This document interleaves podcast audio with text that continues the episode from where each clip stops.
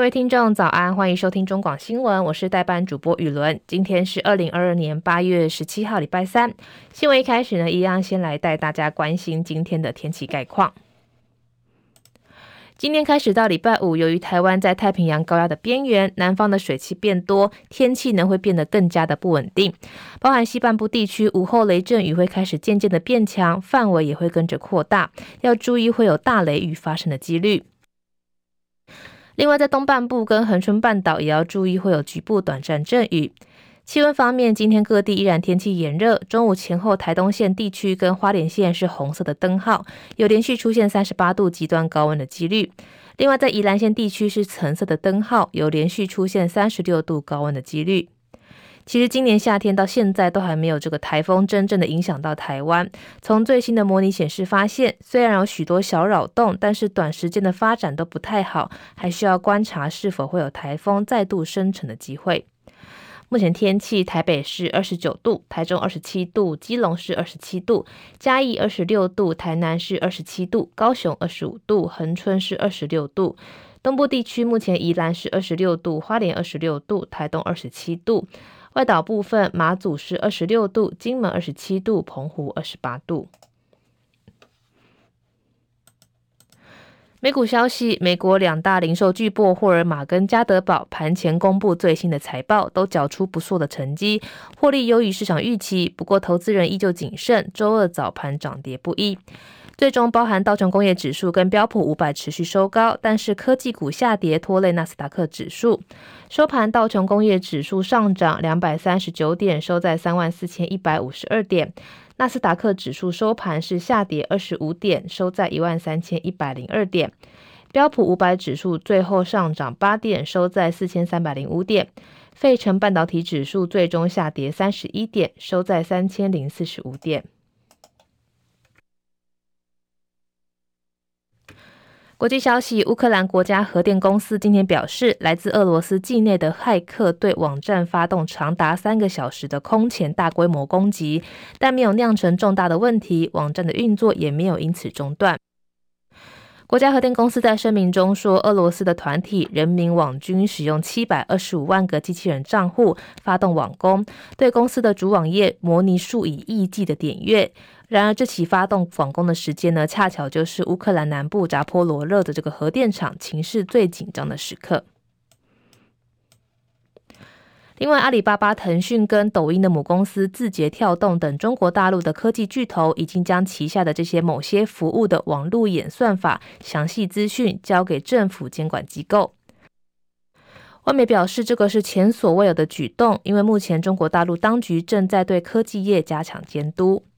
包含美国财经媒体 CNBC 报道说，中国大陆建立这个演算法的证注册系统之举是前所未有的。美国跟欧洲联盟到现在都没有推行这种法规，即便是欧洲议员正就人工智慧 AI 使用规定进行辩论。美国第一夫人吉尔发言人表示，吉尔出现类感冒的症状，PCR 裁剪之后是阳性，未来会隔离五天。不过，这个总统拜登呢，筛检之后是阴性，但是为了保险起见，未来的十天呢也会佩戴口罩。疫情消息有意为这个“猴痘”一词正名的世界卫生组织 WHO 今天呼吁民众来集思广益，为这种快速传播的疾病提出比较不污名化的名称。根据法新社报道，世卫组织这几个礼拜以来对猴痘之名表示忧心。这种传染病在五月形成全球性的疫情。其实，因为这个名字呢，也引发不少人因为担心感染猴痘而攻击猴子。国内消息：新北巴里区昨天发生骇人听闻的冰箱藏这个藏尸案。一位国中少女跟老师对话的时候，不经意说出“阿妈躲在冰箱不肯出来”，后来呢，也不愿意说出这个细节。老师察觉有意之后，通报社会局。在社工前往了解之后，发现冰箱内真的有遗体，立就立刻报案。事后，这个国中少女的父亲说，其实因为自己的经商失败，没有钱把母亲给下葬，才会先把母亲给安置在冰箱。监视人员采证之后呢，已经排除他杀的可能，目前已经将遗体送往板桥的殡仪馆来冰存。今天将等待检方相验之后，厘清真正的死因。年底选举堪称全台最乱选区的苗栗县，目前已经有五位的参选人。蓝营的海线立委陈超明七月抛出评估选县长，在积极下乡走访基层之后呢，原本陈超明选县长的态度转为保守，但他又突然说，由于基层的劝进声不断，是否选县长将在十九号宣布，也让苗栗县长的选情乱上加乱。彭清仁报道。年底苗栗县长选举。因为国民党中央征召前水利处长谢福洪，完全不理会布局已久的议长钟东锦，甚至将钟东锦地方党部主委位置拔掉，由前县长刘政鸿接任，全力辅选谢福洪。光是蓝营内讧，党中央和钟东锦隔空交火就目不暇给。加上民进党征召的行政院政务顾问许定真、时代力量宋国鼎以及无党籍的吴胜胜，县长参选人就多达五人，堪称是全台最乱的选区。国民党还县立委陈超明七月六号因为涉泰流公司受贿案被判刑七年八个月，隔天陈超明就喊出参选苗栗县长，由民意决定他的清白。不过之后陈超明态度转趋保守，但走动地方基层异常的勤快。陈超明表示，由于地方劝进声不断，是否参选县长将在十九号与脸书对外宣布，请大家拭目以待。据了解，苗栗县是绿营西部地区唯一没有执政过的县市。在蓝营严重内讧情况下，徐定珍的确有机会敲动政治铁板，但实力和无党籍抢票抢得凶，连苗栗地方人士也坦言，县长选举从来没有这么乱过。最后谁能够突围，真的很难说。中广记者彭清仁在苗栗报道。新竹地检署昨天晚间表示，侦办一件逃逸案时，在嫌犯何姓男子的租屋处发现了一位年约二十岁的女子遭到拘禁，而且呢还将她即将被送往泰国工作。警方火速救出这位女子之后，全案拘提六嫌到案，都申请羁押禁见。检方表示，这位女子神色慌张，而且身上有明显的伤势，在追查之后发现还有其他的共犯都已经将人给逮捕到案。由于最近也发生不少求职遭到诈骗而被送到这个柬埔寨、泰国工作等问题，也要提醒听众朋友说，前往高风险地区工作的时候，务必正确了解工作环境，再做决定。接下来是十分钟的早报时间，首先是联合报的头版头条，谈到了陈明通不再应聘台大，学伦会照审，国发所网页私资撤名，新学年不减许课。新竹市的前市长林志坚，台大国发所的论文因为抄袭遭到这个撤销硕士学位之后，这个指导教授国安局长陈明通也被检举涉嫌违反学术伦理。台大昨天证实，陈明通已经婉拒新学年的继续兼课，不再应聘。陈明通虽然已经不是台大的教师，但学伦案呢不会在这个不在职的人也适用，依然会有学伦案的这个审定会来处理，并将最终的结果报评这个教评会来核定。林志坚论文爆发之后，陈明通遭到指称国担任国发所教授期间，指导的学生论文量产量惊人，又多收政治人物为学生，被质疑是论文量产工厂。台北市议员王鸿薇日前向教育部检举陈明通违反学伦，教育部依照程序函转台大，台大正在依照程序处理当中。昨天传出陈明通已经请辞台大国发所兼任教授，国发所网页的师资一栏呢，陈明通的资讯也火速被撤下。但是台大随后回应说，陈明通是一百一十一学年起不再应聘兼课，不是离职。外传台大是否是主动切割？台大说新学年的开始的时候呢，都会询问教师兼职的意愿，是陈明通婉拒新学年继续到国发所兼课，因此不再应聘。台大高层也表示，学伦审定医学生、教师的身份别有不同的审定办法，审定会成员组成也不同。依照规定处理教师学伦案时，审定会会做成决议，再送这个教评会来核定。不过，陈明通已经不是台大的教师，审定会最后的结果是否就算认定是这个违反学伦相关的决议，是否还具有强制效力？该名高层表示，审定会会一这个一定的程序一定会完成，但是可以理解为调查一位跟台大已经没有直接关系的人。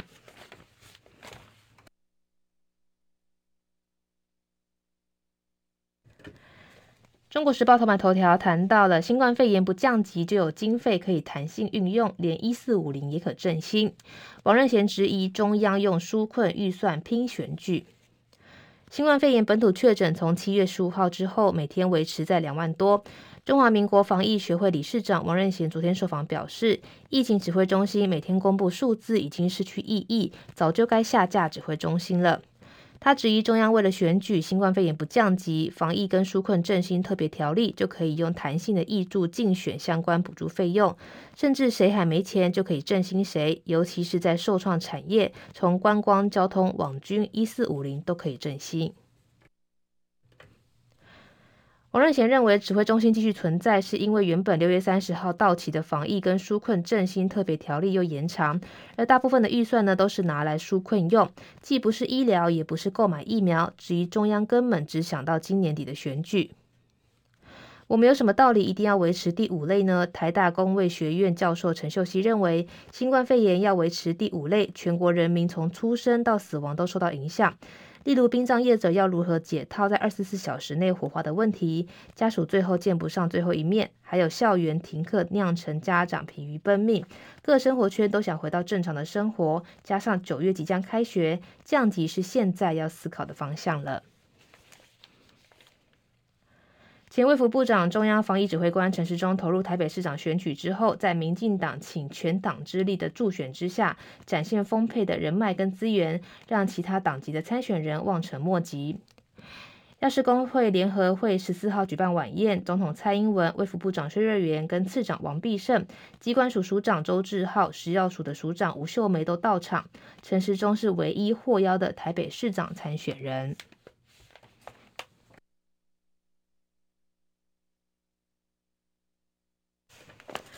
自由时报头版头条谈到了高薪诱骗到柬埔寨等地，招一人报酬十万，即刻拦截出境前救六人逮九嫌。警检拦阻国人被骗到柬埔寨跟泰国人口贩运案，再有斩获，一共救出六个人，逮捕九位人蛇。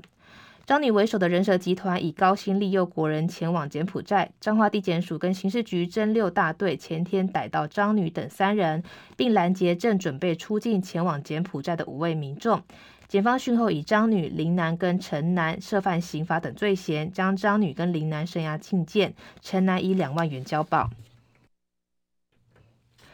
检警查出不法集团利用脸书偏门工作社团刊登高薪招募前往柬埔寨从事文书电脑、博弈机房等合法高薪工作的讯息。等被害人上钩之后，由集团成员接送被害人到某一个定点的旅馆来住宿，等待办理护照跟签证完毕，再送到被害人桃园机场搭机出境。过程中均由集团成员陪同监害，呃，陪同来这个监控被害人。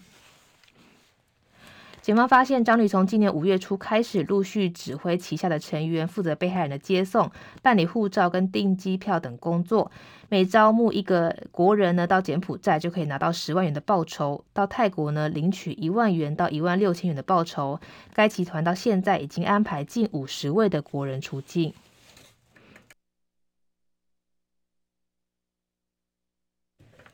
工商时报头版头条谈到了台积电三奈米九月量产。良率优于五纳米制程初期表现，产能规模也优于竞争对手。台积电三纳米 N 三 N 三制程在完成技术研发跟试产之后，预期第三季下旬投片量开始大幅拉升，第四季的月投片量当将达到千片的水准，进入量产的阶段。设备业者表示，以台积电 N 三制程的情况来看，预计九月进入量产之后，初期的良率会比这个五纳米的 N 五制程初期还好。台积电总裁魏哲嘉日前在法人说明会中表示，台积电的 N 三制程进度符合预期，将在二零二二年的下半年量产，并具备良好良率。在 HPC 跟智慧型手机应用相关的驱动之下，二零二三年将稳定量产，并在二零二三年上半年开始贡献营收。另外，台积电优化 N 三制程推出的三纳米 N 三一制程研发成果优于预期。N 三一的制程将作为台积电三纳米家族的延伸，将具有更好的效能、功耗跟这个良率，将为智慧型手机跟 HPC 的相关应用在三纳米制程世代提供完整的支持平台。N 三一制程将在二零二三年下半年进入量产，苹果跟英特尔会是两个主要的客户。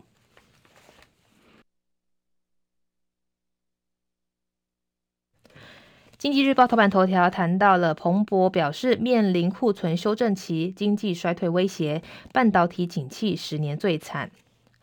随着全球经济这个成长减弱，半导体制造商正准备因应未来几年的严峻转折。就有分析师警告，晶片业者可能会遭遇十年甚至二十年来最严重的不景气。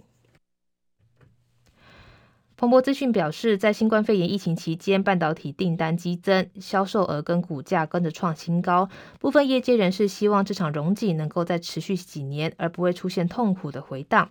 然而，在晶片制造商现在正碰到一个熟悉的问题：库存增加跟需求萎缩。惠达等公司表示，核心业务较前一年下滑逾百分之四十。美光警告，在许多领域的需求正在快速蒸发。这礼拜，中国大陆的政府数据显示，七月积体电路量产锐锐减百分之十七，反映供应链的冲击跟中国大陆市场对低阶晶片的需求下滑。